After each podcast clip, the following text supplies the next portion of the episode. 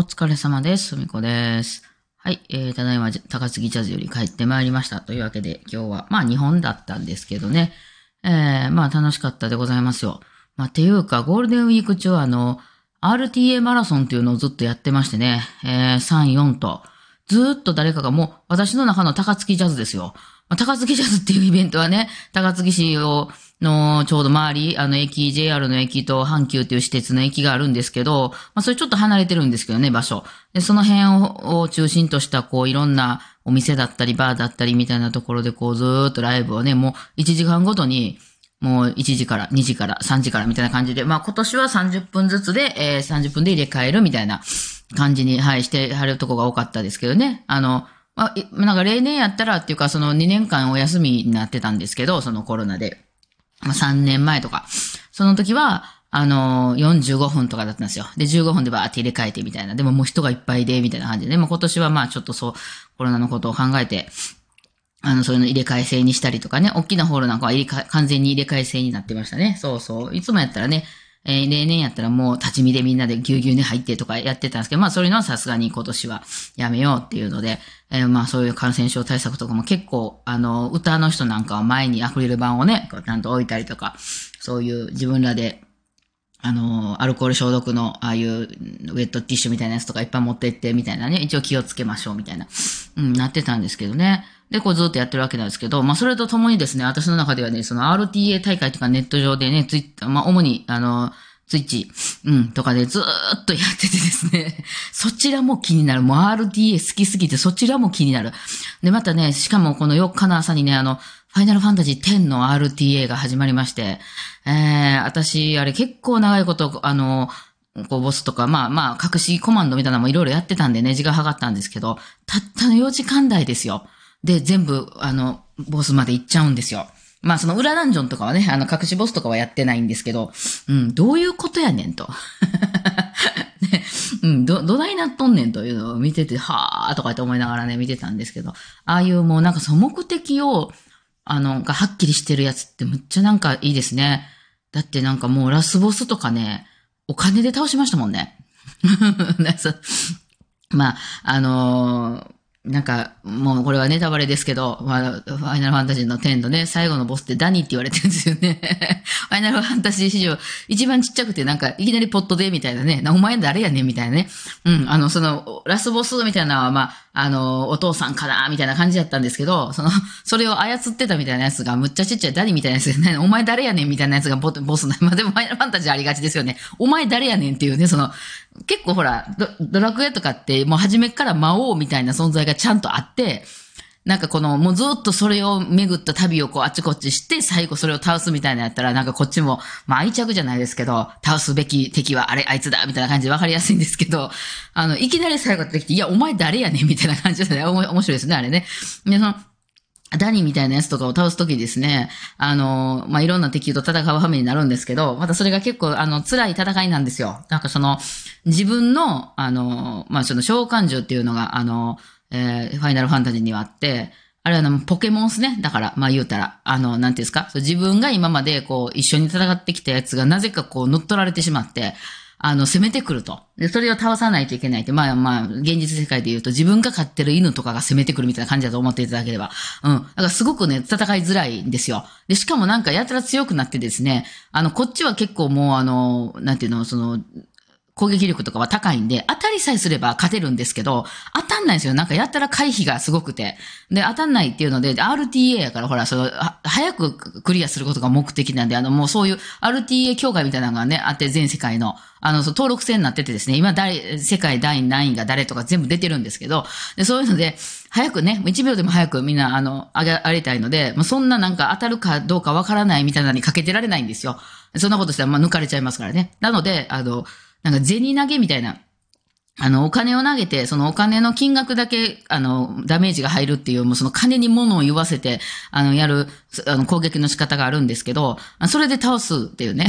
っていうね。えー、そうなんですよ。でね、もうそれまでも大体脳筋でね、もうずっともうあの、いわゆる魔法とかいろいろあるんです、倒し方的にはね、なんかこう、あの、アイテムを使うとか、頭を使いながらね、やっていくって感じだけど、もうひたすら、あの、殴るだけっていうのを ひたすら殴るだけでやっていって、えー、最後は金で買収するっていうね、もうそれが一番早いっていうね。うん、そこのなんかその主人公はね、最後、世界の真理に気づいちゃうんですよね。金かっていうね。うん、いや、あれはね、ある、違う方向に私は感動しましたけどもね。うん。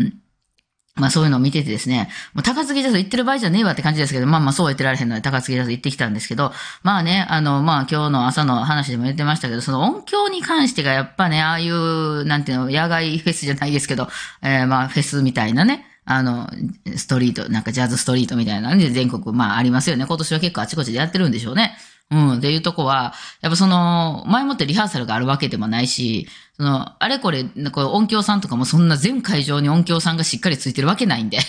うん、だからもうそのちっちゃい会場やったら自分らでやるし、あの、大きい会場でも、その、結構専門学生がおったりとかね、そういう、あの、えー、音楽、ミュージックアカデミーみたいな 専門学校あるじゃないですか。そういうとこでその音響の勉強してる若い子たちが、まあ、だから要するにボランティアですよね。借り出されて、よっぽどその大きな会場のすごい、あなんたら劇、あの、ね、なんて大、大ホールとか、そういうところは、あの、ちゃんとした人がいてたりするんですけど、そそのギャラを全員に払えないっていうことですよね。その、あの、基本、そのボランティアで、ボランティアとかも、その皆さんの T シャツの売り上げとかでなんとか、あとはまあ寄付とかでなんとかなってるみたいなんで、そのね、どっかでっかい、あの、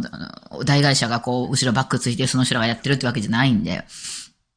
なかなかね、あの、難しいんでしょう。そうそう、そうなので、あのーもう絶えずみんな音響と喧嘩してるっていう感じで、聞こえません。何も聞こえません。で、今回に限っても、あまあ、バイオリンって結構、バイオリンっていうか、その、要するにマイクでその音を取る楽器、むずいんですよ。要するにあの、ギターとかベースとかは差し取るでしょ直接楽器に。エレアコやったとしても何しても、なんかこう、あの、楽器に直接刺すとこあるんですよ、なんかね。えー、バイオリンにはないじゃないですか。うん。だからまあ、歌、歌なんかもそうですけど、まあ、バイオリンとか歌とか、サックスとかね、トランペットとかに、あの、マイクをつけるときは、その、いわゆる歌のマイクみたいなものに対して弾くっていう、まあね、最近はそのちっちゃい、あの、タイプの、あの、ピンマイクみたいなのがあって、それを楽器にこうつけて、え、やるんですけど、それはね、やっぱその他の音も入っちゃうんで、その、ぶっ刺してる、直接ぶっ刺してる楽器の人、ベースとかギターとかの人は、あのー、もうライン取りなんで、いわゆるね、その中から電気信号で送ってるんで、その松本さんが刺してるラインのとこに私の音が入っていくみたいなことはないわけですよ。でも私はそのバイオリン目指してちっちゃいピンマークみたいなのを狙ってるので、そこは、もう私の声から、その他の楽器の音から、なんならその前から、その返してくれてる、あの、スピーカーの音とか、もう全部やっぱり入ってきちゃうんですよ、だんだんね。で、その自分から、自分の音出る、で、返しから返ってくる音が出る、で、それをまた拾うみたいなことして、ぐるぐるぐるぐる回ってしまって、どんどんこう、あの、なんていうか、大きくなって音が。うん、あの、鏡と鏡の映し合いみたいな感じで、なんかもう奥の方までどんどんどんどん回っていっちゃうみたいな感じになっちゃって、で、キーンってなっていくんですよね。うん。だからできたら、その他の音を入れたくないんやけど、やっぱりそら、後ろにでっかいグランドピアノがあるとか、まあ、ドラムがあるみたいな現場やと、もうそれはやっぱり絶対入ってきちゃいますよね。うん、直接ね、LINE で電気信号やったら大丈夫やけど、だからそういう意味では、まあ、エレキバイオリンみたいな方が絶対羽織らないんですよね。あの、キーンってやつね。なんかピーとか言ってた時あるでしょ あれって要するにその、どんどんどんどんこう、大きくなっちゃってるですね、ちょっとしたノイズとかを、その、拾って、まだ私が出して、拾って出して出してっていうのをどんどんどんどん繰り返すことによりこう、ね、多分そういう仕組みやと思うんですけど、うん。で、まあ、今日は何が起こってたかっていうと、今日はまあ、初めにデラックスのその弦楽器3人がね、ようやく全員揃いまして、やったんですけど、まあ、とにかく私ら音全然聞こえてなかったんですよね、バイオリン二人が。で、まあ、後ろも結構大きいのと出してたんで、あの、前にね、返し用の、私らに聞こえる用の、あの、スピーカーが、皆さんのお客さんの方にお客さん用のしっかりしたスピーカーがあって、演奏者の方にはそれ向いてないので、聞こえないです、私はね。だから私らには私ら向けのスピーカーが前によく、あの、ね、あるじゃないですか。舞台上の前にね。あれで返してんだけど、それは全然聞こえへんかったから、すいません、ちょっとバイオリン、あ、もうちょっと返してくださいと。あと、あの、原田くんの下方も全然聞こえへんかったから、あの、原田くんの下方ももう少し返してくださいって言ったら、わかりましたってちょっと返してくれたんやけど、なぜそれをこう、しっかり弾いたりして、こう、確かめる時間がない。ね。もうそう、言うとお客さんも途中で入ってきちゃって、その、なんやかんやのセッティングを見てるっていうシュル、シュールな、あの、図になってまして、私らが一生懸命、もうちょっとここ返しお願いしますと言ってるぞ、みんなが真剣に見ているという、なんだこれは、みたいな感じの状態になってて、まあ私らもね、できたらパパッとこう終わらせたいので、というわけでね、まあまあ、あの、ちょっと大きめにお願いしますね、みたいな感じで本番始まったんですけど、まあ全然聞こえずで、どこあげたんや、お前は、と。うん。ね、えー、まあ、その、一応ね、1個目の会場は招待枠の人らばっかりで、結構なんかしっかり楽屋もあったりとか、あの、そういう音響さんもしっかりついてたので、あの MC が入ってたら、MC は大学生とかやったかな、どっかの。うん。なので、まあそれは良かったんですけど、まあ結局なんやようわからんまま、お客さんの方にもどういう風に聞こえてたのか全然わからぬまま、まあ聞きにくいなーっていうのはあったんですけど、まあ私、真後ろがその、真後ろっていうか横が、あの、ツッツのグランドピアノやったんで、まあそれはよく聞こえるから、もうじゃあそこに乗っていこうっていう感じで、うん、言ってたんですけどね。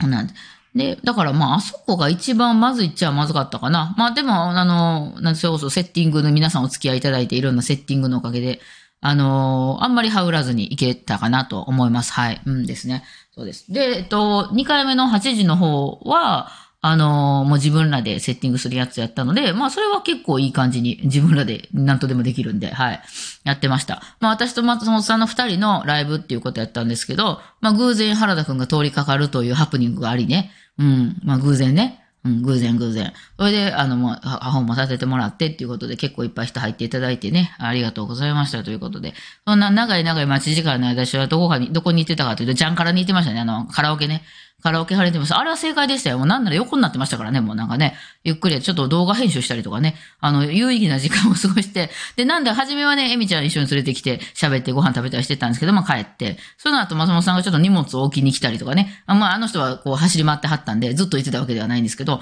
うん、あとでなんか、本番直前で来てめっちゃご飯食べてましたけど、